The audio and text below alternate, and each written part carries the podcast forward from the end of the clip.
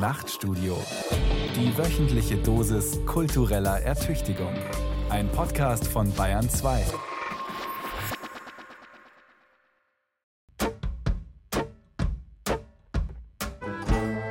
Wildes Denken. Zugeritten und moderiert von Thomas Kretschmer. Herzlich willkommen bei Wildes Denken. Heute mit einem Hashtag, der völlig zu Unrecht in Vergessenheit geraten ist. Fedit W. Google. Sie erinnern sich? Nein? Fedit W. Google. Mit, vielleicht sollte man besser sagen, trotz dieser kryptischen Botschaft wurde die CDU zur Partei mit den meisten Stimmen bei der Bundestagswahl 2017. Zu sehen waren auf den Plakaten entweder Angela Merkel oder Farbflächen in Schwarz, Rot, Gold und verwandten Tönen. Dazu der Slogan Für ein Deutschland, in dem wir gut und gerne leben, fedet W. Google eben. Der Hashtag und die Plakate sind Geschichte. Angela Merkel ist weiterhin Kanzlerin, aber nicht nur die Opposition wirft ihr gerne vor, dass es ihr und ihrem Kabinett an Visionen und Zukunftsideen für Deutschland fehlt. Es geht halt so weiter wie bisher schon auch. Die Wirtschaft wächst noch immer ein wenig, die Arbeitslosenzahlen sind niedrig, wir können bald den 30. Jahrestag der friedlichen Revolution in der DDR feiern. Aber war da nicht noch was? Terroristische Anschläge wie zuletzt der Angriff auf die jüdische Gemeinde in Halle, eine in Teilen verunsicherte Gesellschaft mit einer vielleicht gar nicht so diffusen Sehnsucht nach Anerkennung, wie sollen dieses Land, diese Gesellschaft, dieser Staat morgen aussehen oder in zehn Jahren? Wildes Denken will heute in die Zukunft blicken und Visionen entwickeln, die Mühen der Ebene hinter sich lassen. Und wie so oft geht das gemeinsam sehr viel besser. Darum freue ich mich, dass uns Ferda Attermann aus Berlin zugeschaltet ist. Hallo. Hallo. Ferda Attermann, Sie sind 1979 in Nürnberg geboren und auch dort aufgewachsen. Heute leben Sie in Berlin als Publizistin, haben eine Kolumne bei Spiegel Online mit dem Titel Heimatkunde und in diesem Frühjahr ein Buch veröffentlicht mit dem Titel Ich bin von hier, hört auf zu fragen. Erschienen ist es im S. Fischer Verlag. Außerdem sind sie Mitbegründerin der neuen deutschen Medienmacher und Sprecherin der neuen deutschen Organisationen. Was machen diese beiden Organisationen eigentlich? Die Medienmacher sind, so wie der Name schon sagt, in den Medien engagiert und wir wollen gerne mehr Vielfalt in den Medien haben, vor der Kamera, hinter der Kamera, bei den Themen und eigentlich überall so. Und soll ich auch gleich sagen, was die neuen deutschen Organisationen sind? Das ist eine Dachorganisation, also ein Netzwerk von vielen NGOs und Initiativen, die sich gegründet haben in den letzten Jahren, weil ganz viele Leute aus Einwanderfamilien gemerkt haben, dass das Thema irgendwie noch nicht vorbei ist. Auch wenn es ihnen gut geht, auch wenn sie irgendwie vielleicht Abitur gemacht haben, studiert haben, schon einen guten Job haben, ist das Thema immer noch total virulent. So. Und deswegen heißen wir Neue Deutsche Organisation und nicht Neue Migrantenorganisation, weil wir uns eigentlich gar nicht mehr als Migranten verstehen, weil wir ja auch gar nicht migriert sind. Werner Attermann, schön, dass Sie dabei sind, die Beiträge dieser Sendung mit anhören und im Gespräch weiterdenken oder ihnen auch widersprechen. Zu Beginn Thomas Palzer, der seit vielen Jahren Monat für Monat seine Papierflieger durch das wilde Denken segeln lässt. Meist war ihr Weg nur kurz, einmal über die Isar geschickt, schon landeten die Papierflieger im Funkhaus. Doch seit drei Jahren ist der Kolumnist in Leipzig zu Hause, im Osten also. Weiterhin trägt der Wind Palzers luftige Gedanken bis ins Funkhaus. Doch der Ortswechsel hat auch den Fokus des Kolumnisten verändert auch und gerade wenn er sich ein Bild macht von der Zukunft dieses Landes. Palzers Papierflieger. Nachrichten aus dem Elfenbeinturm. Wird Deutschland morgen zu einem Land der Radfahrer nobilitiert sein, die zwischen den Pfosten ungezählter Windkrafträder Slalom fahren? Wird es in unserer Heimat verdächtig still werden, weil der Rest, der E-Bike oder Auto fährt, ausnahmslos von Elektromotoren angetrieben wird? Wird es Hamburg noch geben? Oder wird den Häusern an der Binnenalster das Wasser bis zum Hals stehen? Wie unsere Zukunft aussehen wird, gehört zu den unausweichlichen und offenen Fragen. Fest steht nur eins. Am Ende wird unsere Zukunft keine Zukunft mehr haben, weil wir dann, wie die 99,9 Prozent aller Arten, die jemals auf der Erde vorgekommen sind, ausgestorben sein werden. Bis dahin ist aber noch Zeit, sodass es sich lohnt, zwar nicht die ganz großen Fragen zu stellen, wohl aber die kleineren, näher gelegenen konkreten. Zum Beispiel, wie unsere Heimat morgen aussehen wird. Morgen in gut zehn Jahren. Dass es möglich ist, diese Frage überhaupt zu stellen, ist dabei der Tatsache geschuldet, dass in den letzten Jahren zunächst einmal der Begriff Heimat selbst wieder eine Zukunft gewonnen hat. Die hatte Heimat, nämlich, und das bleibt festzuhalten, in einem Land, in dem einst die Blut- und Bodenideologie gedieh, lange Zeit nicht. Heimat als Heimat zu denken, das war nicht zulässig. Bis 2015. Ab da kam einiges ins Rutschen, zumal die Grenzen innerhalb derer legitimer und gewohnheitsgemäß gedacht werden durfte. Wenn Grenzen fallen, ist das immer auch gefährlich. Anders ist Freiheit nicht zu haben. Sonst bleibt nur an dem zu ersticken, was man sowieso schon zu wissen glaubt. Nun hat aber eine Reihe von europäischen und außereuropäischen Ereignissen die AfD in allen deutschen Landtagen, Rechtsruck an den Rändern Europas, Aufkündigung des liberal-demokratischen Konsenses durch Putin, Trump und China, die Klimakrise, den bekannten Gewissheiten Schranken gesetzt und es notwendig gemacht, liebgewonnene Denkblockaden aufzubrechen. Plötzlich musste wieder nachgedacht werden über Europa und den demokratischen Liberalismus, welcher von ganz Osteuropa als Synonym für Heuchelei begriffen wird über den Kosmopolitismus, der vor allem der Industrie nutzt, dem übergriffigen Netzwerkkapitalismus, nicht aber den Menschen vor Ort, den Lebensmittelläden, den Handwerkern und Bauern, über die Fragmentierung der Lebensformen, über den bürokratischen Aufwand, mit dem von oben Sprache reguliert und Inklusions-, Gleichstellungs- und Diversitätsmaßnahmen aufgezwungen und durchgesetzt werden sollen über die Konkurrenz der Singularitäten als Kreativitätsversprechen, über den Zusammenhang zwischen Klima und Industrialisierung und darüber, ob es legitim ist, wenn der westliche Teil Deutschlands darauf beharrt, Deutschland schlechthin zu sein. Und der Osten? Stur wie ein sächsisches Rind beharrt der Osten darauf, und der besteht in Form des AfD-Wählers erwiesenermaßen nicht aus Arbeitslosen, sondern aus regulär sozialversicherungspflichtig Beschäftigten. Dass es zu diesem Programm zu Selbstzufriedenheit, Denkfaulheit, Rezeptgläubigkeit und Besserwisserei Alternativen geben muss. Und der Osten ist nicht nur der AfD-Wähler, denn zwei Drittel wählen diese Partei nicht. Um der Kürze willen können wir sagen, der Osten ist das, dessen Erfahrungen in Deutschland nicht repräsentiert werden. Seitdem sind sich jedenfalls der vielfliegende Anywhere und der dieselbetriebene Somewhere feindlich gesonnen, der Kosmopolit und der Zurückhaltende, der die Veränderungen in den tiefen Strukturen der Gesellschaft ablehnt. Die Grenzen sind also zurückgekommen, nur verlaufen sie jetzt woanders. Um die Zukunft unserer Heimat im Nebel der Optionen halbwegs ausmachen zu können, müssen wir also für diese Frage der Spaltung zwischen Ost und West eine Lösung parat haben. Und wie könnte eine solche aussehen? Lassen Sie mich dazu den gelehrten Flaneur, meinen italienischen Freund Guido Geronetti zitieren.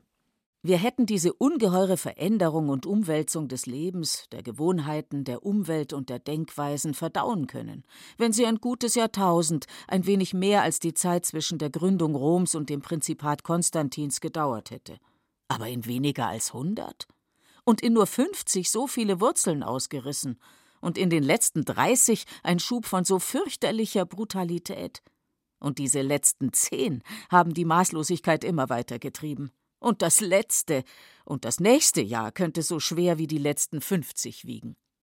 Die Zukunft unserer Heimat wird fraglos dort liegen, wo das Verhältnis zwischen Zuversicht und Skepsis neu austariert worden ist, wo die Zukunft nicht einfach deshalb begrüßt wird, weil sie als solche sich geriert, und wo der Refrain der Gegenwart, dass man sich mehr beeilen müsse, wenn man nicht kostbare Zeit verlieren wolle, ansonsten die Verspätung unvermeidlich wäre, die nicht wieder aufzuholende Verzögerung, wenn das alles stumm geschaltet ist. Dass das Klima jetzt entsprechend schnell gerettet werden muss, ist eine Folge dieser altmodisch gesprochen Time is Money Ideologie. Warum wollen wir schneller am Ziel sein? Wozu? Und an welchem Ziel?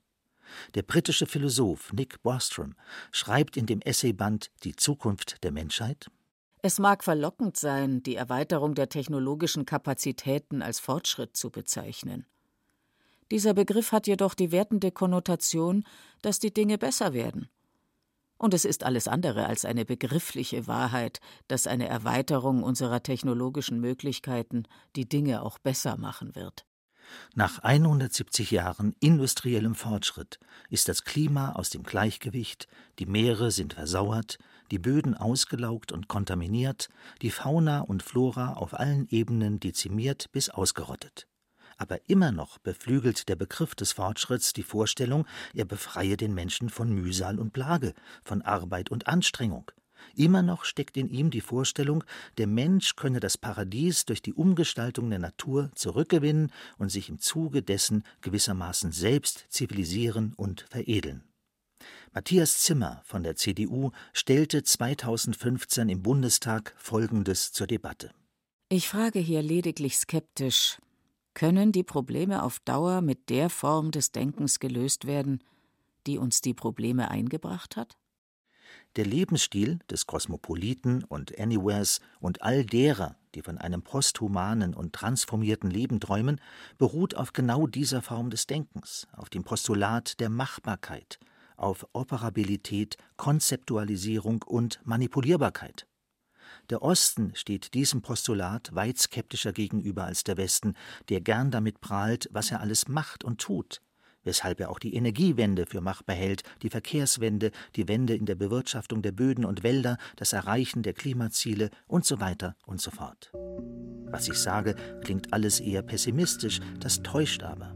Es bedeutet lediglich, dass ich glaube, dass die Zukunft nicht in der Fortsetzung dessen liegt, was bislang Zukunft eröffnet hat in der Zuversicht der Machbarkeit und in der Zuversicht, dass die Plastizität des Menschen überhaupt ausreicht, um dessen gewachsene Natur zu überwinden. Wachsen ist das genaue Gegenteil von Machen. Das sei hier in Erinnerung gerufen. Die Menschen hier im Osten sind bodenständiger, weniger verliebt in prahlerische Konzepte, die am Reißbrett entstehen. Um ein guter Architekt zu sein, muss man die Geheimnisse des Ortes kennen, an welchem man baut. Man muss ihn selbst begangen haben, sich auskennen, die Abkürzungen, die die Bevölkerung zum Beispiel nimmt. Man darf ihn nicht nur auf Google Earth besichtigt haben. Mit der Rückkehr des Begriffs Heimat ist vor allem eine Renaissance des Begriffs Ort verbunden, und ein Ort ist das, was nicht vom sogenannten Durchgangsverkehr geprägt wird. Ein Begriff übrigens, der nur belegt, dass die Menschen ein frühes Verständnis vom Anywhere besaßen. Was die Zukunft unserer Heimat angeht, bin ich zuversichtlich. Sie liegt eben in der Wiederentdeckung des Ortes als Ort. Überall in den entsiedelten Gebieten des Ostens ist zu beobachten, dass junge Menschen, häufig aus Großstädten wie Berlin, in die verlassenen Weiler, Dörfer und Ortschaften zurückkehren, wo sie die leerstehenden und zerfallenden Häuser und Höfe renovieren, um hier ein lebbares Leben zu gestalten, um dem Ensemble aus Gebäuden und Biografien neues Leben einzuhauchen. Wenn die gegenwärtige Bevölkerung Münchens und anderer Großstädte des alten Westens in Rente geht, wird sie selbst dann, wenn sie gut verdient hat, die Miete nicht mehr bezahlen können. Dann wird sie mit Sack und Pack nach hier übersiedeln, in den Osten, den sie dann 2030 wirklich zum Blühen bringen wird. Dann werden die Anywheres ins Somewhere zurückgefunden haben. Thomas Palzer und sein Blick aus dem Osten auf die Gegenwart und Zukunft des Landes in Wildes Denken auf Bayern 2. Ferder Attermann, Sie haben diese Diagnose und Vision mit angehört? Haben Sie sich darin wiederfinden können oder in Teilen davon wiederfinden können? Jede Erkenntnis, egal wie schlecht sie sein mag, öffnet ja Chancen, dass man sagt, okay, wenn ich das so verstanden habe, dann könnte ich so und so darauf reagieren. Und das machen wir, glaube ich, viel zu wenig. Wir analysieren und stellen fest, irgendwas läuft nicht gut und dann hört es schon auf mit dieser Analyse. Also, um ehrlich zu sein, ich glaube, wir machen uns viel zu wenig Gedanken um die Zukunft und wo wir hinwollen und reden viel zu viel über den Status quo. Wo würden Sie da weitermachen? Können Sie es konkret an dem Beispiel erläutern? Dieser Blick zum Beispiel, dass jetzt im Osten oder auch übrigens auch im Westen ne, Landstriche teilweise entvölkert sind, weil es da irgendwie nichts mehr zu tun gibt, was aber ja bedeutet, dass da die Mieten sinken und dass da schon Strukturen vorhanden sind, wo wiederum andere Menschen hingehen können und die besiedeln, das mal positiv zu drehen und nicht, wie es im Moment im Kontext von Bevölkerungsaustausch und Umvolkung und so geführt wird, das finde ich sehr sympathisch. Ja, klar. Also das war in den Jahrtausenden, ich möchte jetzt gar nicht so pathetisch werden, aber das war schon immer so, ja. Menschen kommen und gehen und selbst die Immobilien, also die, die eigentlich länger bleiben wollen, das kann mal passieren, dass man dann einmal umzieht und dann da halt bis zum Ende des Lebens bleibt. Aber in der Tat muss man sagen, die Unterscheidung zwischen Menschen, die mobil sind, die mal hier, mal da leben und mit dem Job wechseln, und den Menschen, die sehr wahrscheinlich bis ans Ende ihres Lebens an einem Platz bleiben, die ist total wichtig für die Politik, weil das verändert ja alles. Also wenn ich weiß, jemand kann, wenn es ihm da oder da nicht gefällt, weiterziehen und sich einen neuen Job suchen, dann muss ich mich um den nicht kümmern. Wenn ich aber weiß, eine ganze Gruppe wird da bleiben, dann muss ich dafür sorgen, dass die das bekommen, was sie brauchen, weil sonst habe ich super unzufriedene, wütende, frustrierte Bürgerinnen. Ich habe den Text bewusst an den Anfang gestellt, weil er bei allen Unterschieden eine Gemeinsamkeit möglicherweise aufzeigen kann zwischen den Ostdeutschen global gesagt und den Deutschen mit Migrationshintergrund. Das tauchte schon auf. Thomas Palz hat beschrieben, den Ostdeutschen fehlt die Repräsentation ihrer Erfahrungen im öffentlichen Diskurs und ich glaube, das gilt auch für viele Deutsche mit Migrationshintergrund. Und beide Gruppen, dafür gibt es viele Hinweise, haben ein großes Bedürfnis nach Anerkennung oder eben nach Repräsentation. Was heißt Anerkennung oder Repräsentation in diesem Fall dann eigentlich aber konkret? Also ich würde schon mal an der Aussage zweifeln, dass beide Gruppen große Anerkennung an der Repräsentation und Anerkennung haben. Ich würde sagen, alle Menschen haben das.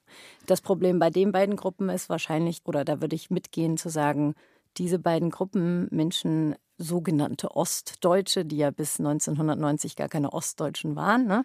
und Menschen mit Migrationshintergrund, die bis 2005, bis die Statistik eingeführte, gar keine waren. In der Tat finden die sich ja ganz oft in den Nachrichten, im Fernsehen, in den Erzählungen, wie Deutschland wurde, was es ist, nicht wieder. Manchmal tun wir ja so, als hätte es die DDR nie gegeben, wenn ich so Tagesschau gucke zum Beispiel. Und das sollte Politik berücksichtigen, dass die Ansprache an die Menschen, die Bevölkerung, die Gesellschaft Leute nicht dauerhaft draußen lässt und nicht erwähnt und so tut, als würde es die gar nicht geben. Mayday, Mayday singt jetzt der Münchner Musiker Fehler Kuti. Mayday, Mayday.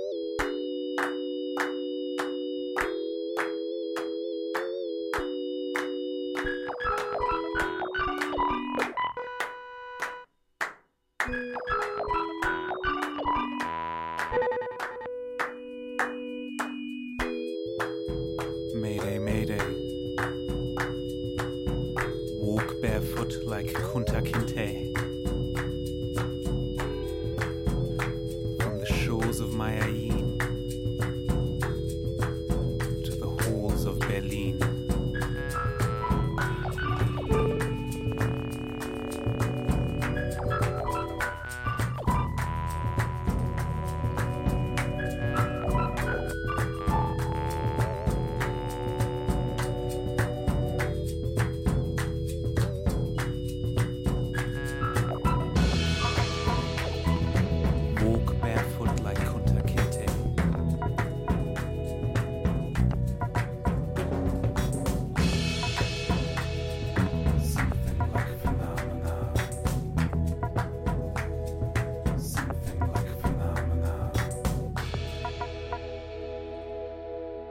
Fehler Kuti mit Mayday Mayday erscheint demnächst auf seinem Album Schland is the Place for Me, was wiederum an die Compilation London is the Place for Me erinnert.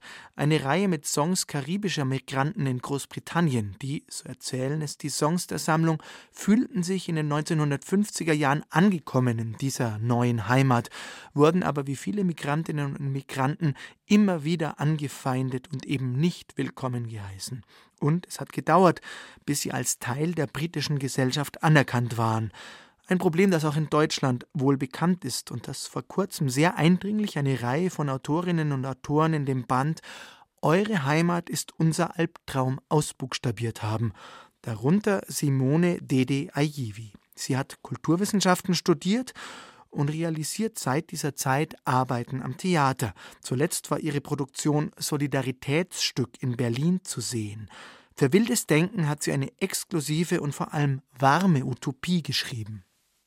Es gibt so eine Art Deutschlanddepression, hat mein Vater immer gesagt, als Reaktion auf die Kälte, klimatisch und zwischenmenschlich. Es ist, als würde der Winter nie vorbeigehen. Du bist immer angespannt. Du ziehst die Schultern hoch, du vergräbst den Kopf in deinen Pullover, beißt die Zähne zusammen und ballst die Hände zu Fäusten. Du schließt die Augen und versuchst dich an einen sonnigeren Ort zu denken oder in eine bessere Zeit. Und dann machst du die Augen auf und du bist wieder hier. Alleine. Nur du und deine Deutschlanddepression. Weil deine Eltern sich entschieden haben, in einem kalten Land zu leben. Liebe Community, liebe Freundinnen, liebe Komplizinnen, liebe Kolleginnen und Kollegen, liebe Nachbarn, liebe Genossinnen, liebe Studierende, liebe Streikende, liebe Verbündete im In- und Ausland, liebe Brüder und Schwestern in der Diaspora und auf dem Kontinent. Die Frage ist, ob du wirklich alleine bist. Wenn dir kalt ist, ist die Wahrscheinlichkeit sehr groß, dass da noch jemand friert und sich genauso einsam und unverstanden fühlt wie du. Die meisten Probleme betreffen nicht nur eine Person allein. So besonders bist du nicht. So eine Deutschlanddepression, das ist nichts Individuelles. Es gibt gute Gründe, sich in diesem Land nicht wohlzufühlen. Rassismus zum Beispiel, Antisemitismus, Sexismus, prekäres Arbeiten, Armut, Angst vor Armut, unbezahlte Überstunden, überteuerte Mieten, Kündigung wegen Eigenbedarf, Homofeindlichkeit, Transfeindlichkeit, Stress mit der Ausländerbehörde oder Stress mit dem Jobcenter. There is no thing as a single issue struggle Because we do not live single-issue lives, hat die amerikanische Aktivistin und Autorin Audre Lorde gesagt. Aufgrund der unzumutbaren Verhältnisse, um unserem Unverständnis und unserer Wut Ausdruck zu verleihen. Da wir diesen Zustand so nicht hinnehmen wollen, haben wir uns dazu entschlossen, gemeinsam diesen Brief zu verfassen. Wer hat mir eigentlich eingeimpft, dass ich immer alles alleine schaffen muss? Ist das was, was wir in der Grundschule lernen, wenn wir Mäppchenmauern gegen Abschreiben bauen, anstatt gemeinsam den Lehrer auszutricksen? Oder ist es mir einfach peinlich zuzugeben, dass ich was nicht kann? Weil das was mit Schwäche zu tun hat, wenn ich sage, Entschuldigung, ich bin überfordert mit Deutschland, vielleicht können wir da ja zusammen mal was machen. Und wann habe ich eigentlich das letzte Mal jemandem Hilfe angeboten? Von mir aus? Oder Kontakt gesucht? Einfach mal geklingelt bei den Nachbarn, mich vorgestellt und gesagt, kommt rüber, wenn was ist. Es ist unser Anliegen, unsere Mitmenschen vor Diskriminierung zu schützen. Es ist unser Anliegen, besonders denjenigen eine Stimme zu geben, die bisher keine Lobby haben. Es ist unser Anliegen, die Menschen im Osten, die sich gegen den Rechtsruck wenden, nicht alleine zu lassen. Es gibt Ungerechtigkeiten, die uns zermürben. Lebensbedingungen, die müde machen. Und dann gibt es diese kleinen Momente, die einen erwärmen, von innen. Mir geht das so, wenn ich sehe, dass sich Menschen füreinander einsetzen. Spontan in ihrem direkten Umfeld. Nicht einfach wegschauen, wenn sie unvorbereitet dem Übel begegnen. Sich einmischen. Oder wenn sie für sich selbst einstehen. Ich mag es, wenn Menschen Verantwortung übernehmen. Für sich selbst, ihre Freundinnen und Verbündete und für Fremde. Dies ist ein Aufruf, sich zu organisieren. Dies ist ein Aufruf, rebellische Nachbarschaften und solidarische Strukturen zu bilden. Dies ist ein Aufruf, sich gegen die Stadt der Reichen zu stellen und für die Stadt von unten zu kämpfen. Wenn ich das Übel ausspreche und damit Gehör finde, dann verändert sich was. Wenn mehrere das Übel als Übel benennen, dann gerät etwas ins Wanken, oder? Die Übel, Mehrzahl.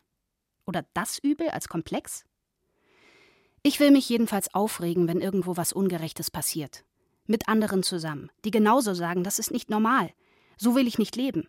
Ich will nicht auf Kosten anderer, sondern mit anderen leben. Ich will meine Freundin nicht alleine lassen. Ich will mich trauen, allen Menschen, die ich liebe, zu sagen, dass ich sie liebe. Oder ist das zu romantisch? Die Vorstellung, dass sich im Großen was ändert, wenn ich im Kleinen damit beginne? Und das Übel ist ja immer leichter zu beschreiben als die Utopie. Keine Ahnung, wie diese bessere, gerechtere Welt aussehen soll. Ich weiß es nicht. Aber wir vielleicht? Wenn wir unsere Bedürfnisse zusammenwerfen? Wir fordern Aufwertung von Sorge. Wir fordern Raum für politisches und kreatives Arbeiten in Selbstorganisation. Wir fordern ein Ende der Angaben des Geschlechts auf Ausweis. Wir fordern Zugang zu medizinischer Versorgung für alle, unabhängig davon, ob Menschen einen Pass haben oder keinen, egal welchen Pass sie haben, egal welchen Namen sie tragen. Wir können gemeinsam fordern, solidarisch, als empörte Komplizinnen Und wir können was tun. Unseren Nachbarn zur Mieterberatung begleiten. Wir können uns einmischen, wenn jemand rassistisch beschimpft wird. Wir können ein Busticket kaufen für jemanden, der sich das nicht leisten kann. Wir können uns einsetzen für unsere Kollegin, die für die gleiche Arbeit weniger Lohn bekommt. Wir. Wer ist dieses Wir eigentlich? Und wie? Ein gutes Wir? Ein offenes Wir? Muss so ein Wir definiert werden, damit es Schlagkraft entwickelt? Und wenn wir wir sind, sind dann einige auch die anderen? Wir formulieren diese Forderungen als eine Gruppe von MitarbeiterInnen aus verschiedenen Abteilungen. Wir sind KünstlerInnen. Wir sind eine über Jahrzehnte gewachsene Hausgemeinschaft. Wir sind Weiße und People of Color, haben verschiedene sozioökonomische Hintergründe. Wir sind ein loser Zusammenschluss. Wir sind ein Bündnis verschiedener NGOs und politischer Initiativen. Wir verstehen uns als intersektionale FeministInnen. Wir haben uns aus diesem Anlass zusammengefunden. Was hilft gegen die Deutschlanddepression? Die Veränderung der Verhältnisse? Oder doch erstmal Verbündete? vereint darin, Normalität in Frage zu stellen und Umsturzpläne zu machen. Komplizinnenschaft. Hitzekomplizinnen gegen die Kälte. In Gedenken an die Opfer des NSU. In Solidarität mit allen Opfern rechter Gewalt. Solidarität statt Rassismus. Solidarität verteidigen. Mit solidarischen Grüßen. Simone Dede Aivi und ihre Utopie einer besseren Heimat Deutschland, gelesen von Paula Jane O'Mara. Ferda Attermann, Sie haben in Berlin mit zugehört. Wann hat Sie zuletzt die beschriebene Deutschlanddepression gepackt? Ja, tatsächlich nach dem Terroranschlag in Halle vor kurzem. Das war so ein Moment, wo ich echt gemerkt habe, jetzt fehlt mir die Kraft, damit jetzt auch noch umzugehen. Und ich muss zugeben, also ich finde das ein total erschreckendes Wort erstmal Deutschland-Depression. Bin im ersten Moment zusammengezuckt, weil ich es doch auch hart finde. Und gleichzeitig glaube ich, dass das genauso ist. Ganz viele Menschen, die das Gefühl haben, dass ihr Dasein, ihr Hiersein in Frage gestellt wird, empfinden immer mehr so ein Unwohlsein in diesem Land. Es ist ein, wie ich finde, scharfer, aber absolut nachvollziehbarer Kommentar von Richard Keim Schneider erschienen nach den Anschlägen in Halle mit der Überschrift Diese lächerlichen Mahnwachen vor Synagogen. Richard Keimschneider ist Journalist, Kollege und Jude und Sie haben diesen Text auf Twitter auch empfohlen zum Lesen, wenn ich es richtig im Kopf habe. Was hat Sie an diesem Text so beeindruckt, dass Sie ihn gleich weiterempfohlen haben? Er sagt, ich kann und möchte gar nicht mehr in Deutschland leben. So wie das da in letzter Zeit abgelaufen ist. Und so eine popelige Mahnwache, die bringt mir gar nichts weil er weiß, also weil er darauf hinweist, in ein paar Wochen ist das alles wieder vergessen und dann tun wieder alle so, als wäre es wie immer. Und wie immer heißt für Juden in Deutschland nicht sicher leben zu können. Und das war auch vor Halle schon so. Also es ist ein bisschen erschreckend, wenn eben jetzt einige Politiker, und das war nicht nur Annegret Kamp-Karrenbauer, ganz viele haben gesagt, oh Mensch, guck mal an, so viel Antisemitismus, so viel Judenhass, da sollten wir reagieren. Das ist für Leute, die das jeden Tag empfinden und die wissen, dass quasi alle halbe Jahre mal eine Debatte dazu stattfindet, ärgerlich. Und das nimmt einem so die Hoffnung, dass dann was passiert. Und ich glaube übrigens auch, dass, also zumindest würde es mir so gehen, wenn ich Jüdin wäre, die Debatte, ob das jetzt Muslime sind oder braune Neonazis, die aus der rechtsextremen Ecke kommen, das ist mir wurscht, wer mich da gefährdet. Also dieser schwarze Peter, den man sich dann immer gegenseitig zuschieben will, das war ja auch in Halle der Fall, dass man erstmal geguckt hat, um Gottes Willen, ist das jetzt ein Deutscher oder ist das jetzt ein Moslem, was an sich schon übrigens ein Widerspruch ist. Ich würde sagen, auch jemand, der Ahmed heißen würde und das getan hätte, wäre auch übrigens ein Deutscher. So. Aber abgesehen davon, Fakt ist, bestimmte Gruppen haben in Deutschland Angst, in bestimmte Regionen zu gehen. Und das ist eigentlich so krass. Das dürfte überhaupt nicht sein.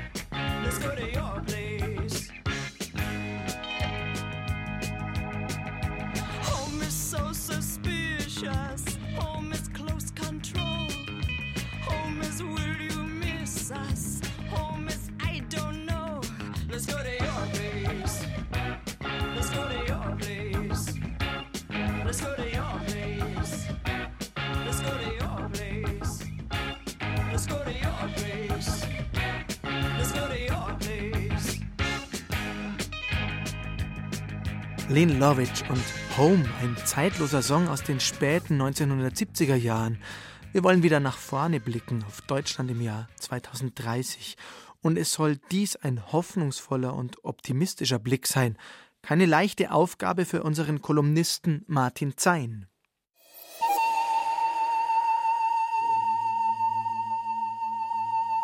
Zeingeist. Die total uncoole Kolumne. Deutschland im Jahr 2030, das wird von einer faschistischen Partei regiert, die bei den Wahlen mit 33 Prozent der Stimmen die stärkste Fraktion im Bundestag geworden ist. Mist, ein Rückfall. Mit 18 war ich ein blutrünstiger Pessimist. Je schlimmer, desto besser. Da habe ich junge Mädchen, die sich von meinem apartschlachsigen Äußeren täuschen ließen, vollgeschwallt mit Untergangsszenarien. Smalltalk konnte ich nicht, aber den Teufel an die Wand malen, das ging. Ich war die Greta Thunberg an meiner Schule. Andere haben eine Beißhemmung, ich habe eine Idyllenhemmung. Wirkt irgendwie unseriös, Deutschland 2030 in den wärmsten Farben zu zeichnen. Nein, das geht nicht. Warum? Genau weiß ich es nicht. Wildes Denken kann professionell schwarz sehen, Verwirrung stiften, aber können wir Hoffnung? Egal, Augen zu und durch, insbesondere da ich als Chef das Thema selbst vorgeschlagen habe.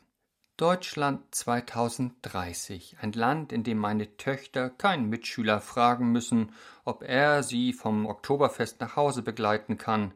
Der Beginn eines postmännlichen Jahrzehnts, in dem kein betrunkener Mann von seinen Freunden angefeuert wird, wenn er ein Mädchen begrapscht.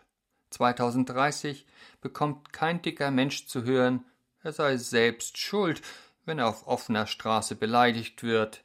Dann entscheidet nicht das Geschlecht, der Nachname oder die Hautfarbe darüber. Halt, halt, halt. Das will doch keiner hören. Hitler, Titten und Katzen, das sind die Themen, die gehen, meinte meine kluge Kollegin vom Spiegel. Karl Kraus hat mal geschrieben, ihm fiele zu Hitler nichts ein. Und dann hat er 300 Seiten losgeschimpft. Da habe ich noch 299 vor mir. Wenn ich schreibe, dass etwas besser wird, kommt es mir vor, als würde ich die Intelligenz meines Publikums nicht ernst nehmen. Wird schon nicht so schlimm, regelt sich alles von selbst. Nee, nee, nee, nee. Es gibt nicht nur eine Utopie, es gibt auch Utopie Porno einmal poppen, und schon haben wir den gemeinsamen Zukunftsorgasmus. Karl Marx hat den Kommunismus auch nicht beschrieben und trotzdem geglaubt, die Proletarier, zumindest der entwickelten Länder, würden für ihn kämpfen, ja sterben, weil sie jeden Tag spürten, was niemand aushalten konnte.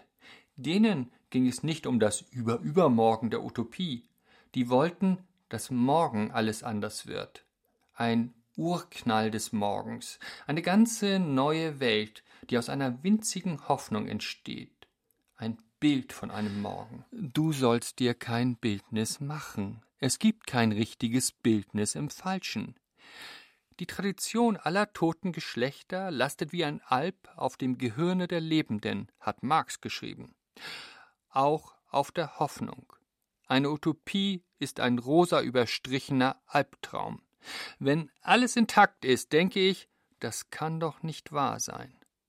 Hoffnung ist eine Fata Morgana. Verdammt, Schwarzsehen erzeugt Druck. Die rosa Brille nur heiße Luft. Aber sieht der Schwarzseher wirklich mehr? Übersieht er nicht vieles? Unscheinbares vor allem? Weil er mit einem von Pessimismus triefenden Quast malt? Zugegeben, auch ich hab die Zukunft lieber in geringen Dosen bei mir, tragbar, erreichbar, auf eine unscheinbare Art kostbar. Eine kleine Mühe, die keine Belohnung will. Das Auto stehen lassen, weniger Rindfleisch, eine Seite nicht ausdrucken, ein mühsames Vorwärtskriechen in eine Zukunft. Die wird nicht rosa, die wird nicht cool, aber die kommt hoffentlich. Hoffentlich hat auch 2030 noch eine Zukunft. Würde mir gefallen. Martin Zein und sein verhalten optimistischer Blick in die Zukunft. Die sieht man, alte Historiker Weisheit, manchmal besser, wenn man vorher kurz zurückblickt. dieser Tage jährt sich zum 50. Mal die Wahl von Willy Brandt zum vierten Bundeskanzler der BRD und damit auch einer seiner bekanntesten Sätze. Wir wollen mehr Demokratie wagen. Eine Absichtserklärung aufs große Ganze. Wo bleibt die heute, Ferda Ataman? Ich finde ja mehr Demokratie wagen, ehrlich gesagt, sehr diffus. Aber was uns, glaube ich, schon fehlt und was Willy Brandt vermittelt hat, ist jemand, der einem das Gefühl gibt, in eine bessere Zukunft zu führen. So, also dieses doch utopische. Ich musste bei der Kolumne gerade daran denken, dass das ja so ein Phänomen ist. Wir haben ja mit Macron, mit Trudeau, mit sogar in Deutschland mit Martin Schulz erlebt, dass die Leute, wenn sie das Gefühl haben, da ist jemand, der erzählt mir was Positives, der eröffnet mir so das Licht am Ende des Tunnels, ne? Der hat es angeknipst und da könnten wir zusammen hingehen dann sind die Leute da total bereit, äh, sich darauf einzulassen und wählen diese Leute. Und wenn ich mich so umgucke in Deutschland, in der politischen Landschaft, man könnte natürlich sagen, dass die Grünen das ein bisschen, die grüne Spitze, die beiden ein bisschen verkörpern. Und deswegen läuft es da ja wahrscheinlich auch sehr gut, wobei sie eben das Thema Klima an vorderster Stelle haben. Aber so irgendjemand, der ein großes, gesamtes gesellschaftliches Bild zeichnet und sagt, Mensch, Leute, da soll es hingehen. Wir können das in Deutschland. So, wir sind das Land der Aufklärung, der Dichter und Denker. Wir haben, ja, wir hatten auch wirklich dunkle Kapitel, aber wir arbeiten deswegen umso mehr daran, ein gutes, ein leuchtendes Beispiel für eine gelingende Zivilisation zu sein. Also eine große Gemeinschaft, die sich eben nicht die Köpfe einhaut, auch wenn sie sich mal nicht einig ist. Das fehlt mir total. Ich wäre auch bereit, ehrlich gesagt, die erste Person zu wählen, die das glaubhaft vermittelt. Und das braucht ja auch manchmal vor allem ein Gefühl. Also das muss dann noch kein fertiges Parteikonzept sein. Aber was wir im Moment haben, ist eher eben ganz viele Menschen, die von Angstwahl getrieben werden. Das könnte man vielleicht sogar bei den Grünen sagen. Die Leute haben Angst, dass der Klimawandel uns alles kostet und deswegen sind sie eher bereit zu sagen, das ist das wichtigste Thema und ich vertraue da den Grünen, dass die da am besten damit umgehen können. Was mich im Verlauf der Sendung und auch der Vorbereitung erstaunt hat, ist, dass Europa praktisch nicht vorkommt. Also in keiner Vision war von Europa die Rede. Wir sind im Gespräch auch nicht drauf gekommen. Liegt es daran, dass die EU tatsächlich so versagt hat, dass Europa einem als Utopie, vor allem als postnationale Utopie, gar nicht mehr in den Sinn kommt? Also eigentlich muss man ja sagen, ist, also für mich ist Europa gar keine Utopie, sondern Alltag. Aber ich weiß nicht, ob das alle so sehen und ob das allen bewusst ist. Aber es ist ja, wir sind ja schon eine Europäische Union. Und wir haben Dinge geschafft, die sind unfassbar. Also aus meiner Sicht leben wir schon in der Zukunft, in der man eben zumindest innerhalb Europas, also der EU, Reisefreizügigkeit genießt. Ich habe eher Panik, dass es Rückschritte gibt. Insofern ist Europa vielleicht keine Utopie, aber auf jeden Fall etwas, was zu den Errungenschaften gehört, die meiner Meinung nach unbedingt erhalten bleiben müssen. Also dieses, ich weiß nicht, wie das bei Ihnen ist. Ich kann mich noch daran erinnern, dass wir die Pässe mitnehmen mussten, wenn wir mit der Schule zusammengefahren sind. Diese einwöchige Ausflug, den man dann macht ab einer gewissen Klasse, ich glaube ab der neunten. Und dann waren wir in Italien. Und ich weiß noch genau das erste Jahr, in dem wir keine Pässe mehr mitnehmen mussten. Und das war so, so irre, da einfach durchzufahren. Und bis heute genieße ich das total, zu wissen, ich kann da einfach mein Perso mitnehmen und dann kann ich da auch einfach hin und ich kann da ein paar Wochen bleiben und muss mir nicht vorher irgendwas besorgen. Das kennen wir Deutsche ja auch fast gar nicht mehr. Wir müssen ja in fast kein Land reisen und vorher beim Konsulat ein Visum besorgen. Ganz selten. Also ich glaube, USA ist so ein Klassiker und bei den anderen, das sind eher so die exotischen, seltenen Reiseziele. Ferda Attermann im Nachtstudio auf Bayern 2.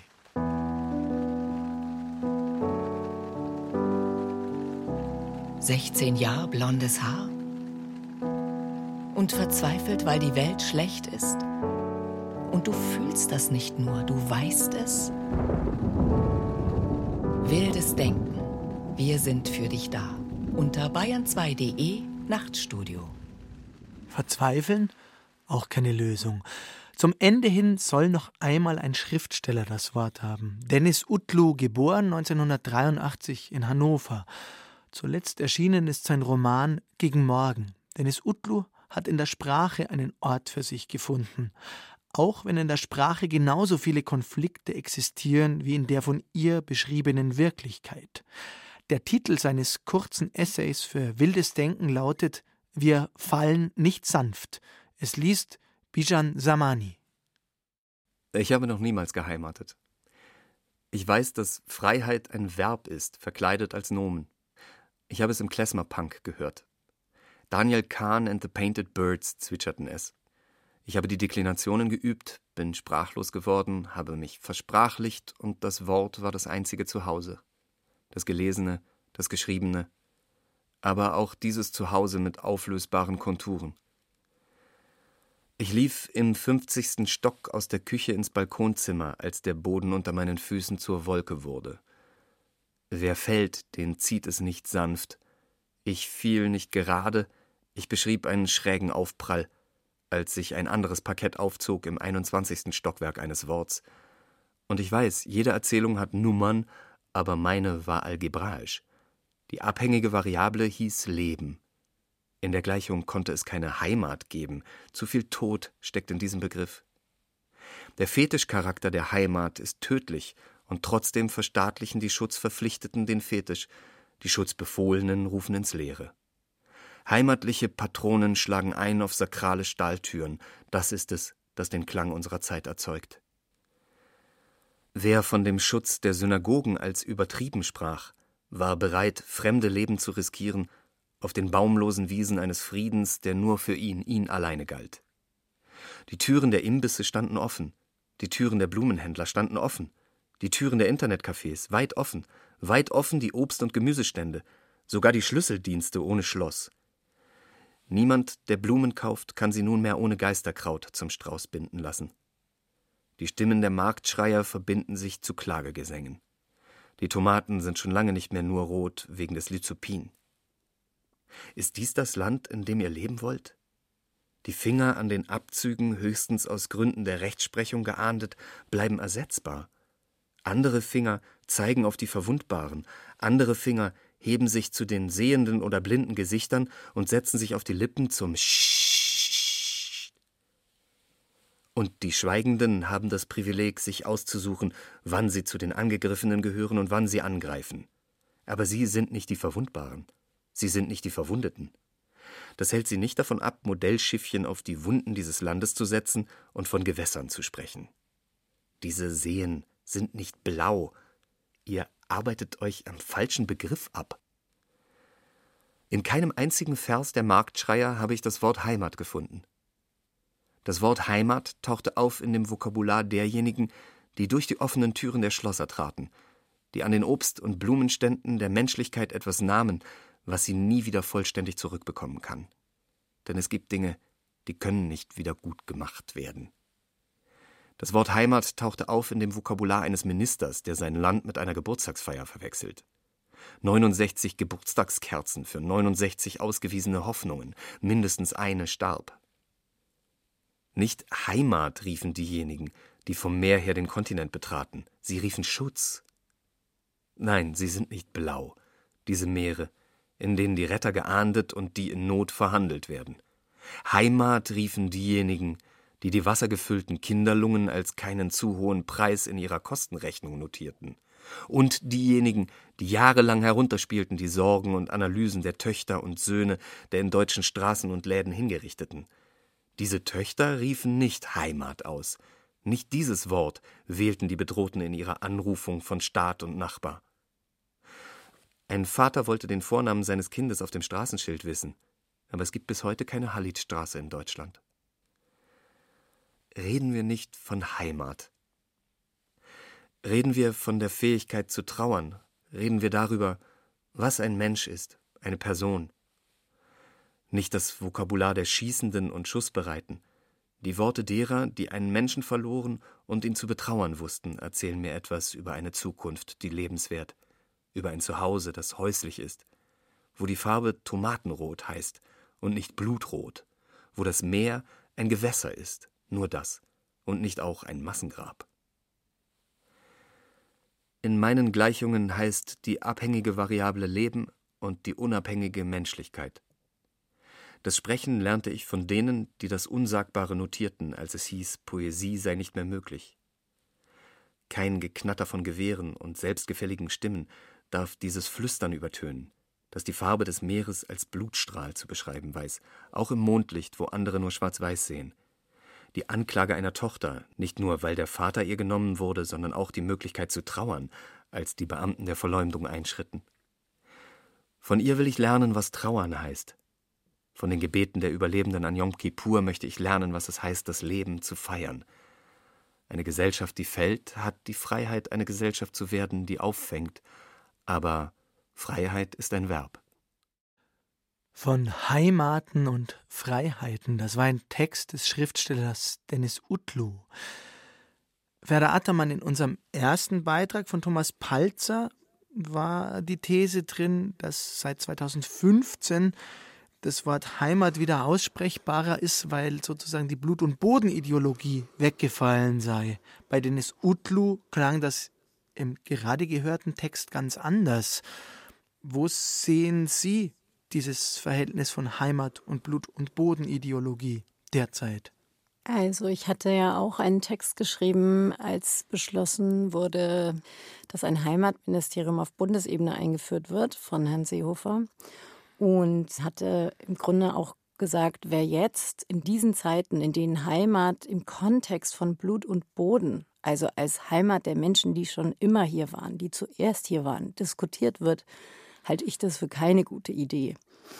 Das war letztes Jahr, woraufhin Seehofer sich öffentlich darüber aufgeregt hat, dass ich das geschrieben habe und meinte, er könne nicht beim Integrationsgipfel erscheinen. Das heißt, ich bin da definitiv sehr bei Denis Utlu. Mir ist nur noch was klar geworden bei seinem Text, und zwar die Verbindung zwischen dem ersten und dem letzten Beitrag ist, dass wenn man Heimat als Ort versteht und ein Ort heißt ja immer, der eine Ort hört auf und dann beginnt schon der nächste Ort. Also ein Ort hat immer eine Grenze. Und deswegen müssen wir eigentlich bei diesem Thema über Grenzen sprechen und wo wir Grenzen ziehen. Und ich denke, mit Blick auf die Zukunft wird das große Thema sein, Grenzen und wo keine Grenzen mehr gezogen werden. Also ich habe ja vorhin schon gesagt, ich finde, die Reisefreizügigkeit ist eine der größten Errungenschaften für uns innerhalb der EU. Eigentlich, wenn wir perspektivisch gucken, wir merken das ja auch schon jetzt, unsere Grenzen halten ja auch nicht mehr dicht. Also wenn der Migrationsdruck, weil irgendwo Naturkatastrophen sind oder kriegerische Krisen, wenn der Druck zu wandern zu groß wird, dann hält keine Grenze mehr. Das heißt, wir müssen darüber nachdenken, statt neue Mauern und mehr Grenzen sicherer, höher, also sozusagen um jeden Preis Menschen davon abzuhalten, zu uns zu kommen, müssen wir eigentlich, wenn wir wirklich mal utopisch denken, darüber nachdenken, wie kann man eigentlich grenzenloser leben? Ich finde, die EU ist ein wunderbares Beispiel dafür. Da hatten auch viele Menschen Angst, oh Gott, was passiert, wenn wir jetzt die Grenzen aufheben? beziehungsweise wir haben sie aufgemacht. Theoretisch bestehen sie noch, aber faktisch nutzt sie keiner mehr, beachtet sie keiner mehr, außer die Außengrenzen der EU. Und das, was drinnen passiert ist, innerhalb der EU, ist, dass es für alle Menschen besser geworden ist. Also es gibt eigentlich keine Geschichte, es mag natürlich, gibt es sowas wie ein Sozialbetrüger. Also wir reden eigentlich fast immer nur über die Probleme und tun so, als sei das am Ende des Tages ganz blöd gelaufen. Aber wenn es blöd gelaufen wäre, hätten wir schon längst damit aufgehört und zu gucken, es ist für alle Beteiligten Vorteil gewesen, diese Grenzen innerhalb der EU abzuschaffen. Und das sich nochmal zu überlegen, können wir das nicht größer denken, weiterdenken und wie könnte das passieren? Ich verstehe, dass Leute da erstmal Angst kriegen, oh Gott. Aber vielleicht muss man die großen Grenzen abschaffen, um die kleinen Grenzen dann für sich im persönlichen Alltag wieder zu ziehen. Um eben genau zu sagen, das hier ist mein Ort, ob das die Wohnung ist, die eigene Stadt, das Dorf, der Freundeskreis, was auch immer man dann von mir aus auch als Heimat empfindet. Aber da braucht es keine Mauer drumherum.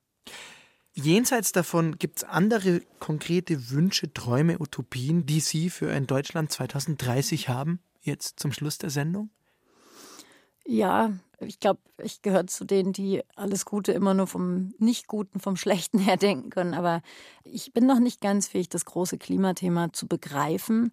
Aber ein Thema, das ich definitiv sehe, ist die soziale Ungleichheit und Ungerechtigkeit. Und ich hätte wahnsinnig gerne eine Zukunft, in der ich weiß, dass alle Menschen genug haben, um gut zu leben. Also ich kann mich noch an eine Kindheit erinnern, als ich das Gefühl hatte, der deutsche Sozialstaat funktioniert und in der man nicht das Gefühl hat, oh Gott, man muss der armen Person, die gerade an einem vorbeigeht, erstmal ein Essen spendieren. So, weil man irgendwie wusste, dieses soziale Netz fängt die auf.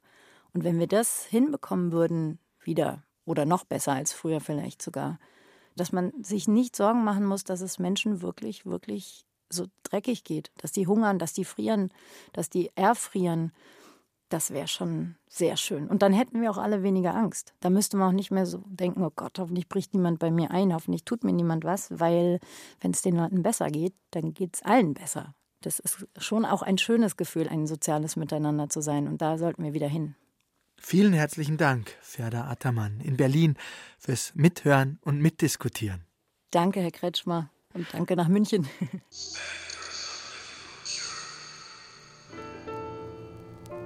So viel vom Nachtstudio für heute. Die Redaktion der Sendung hatte Stefanie Metzger. Am Mikrofon verabschiedet sich Thomas Kretschmer.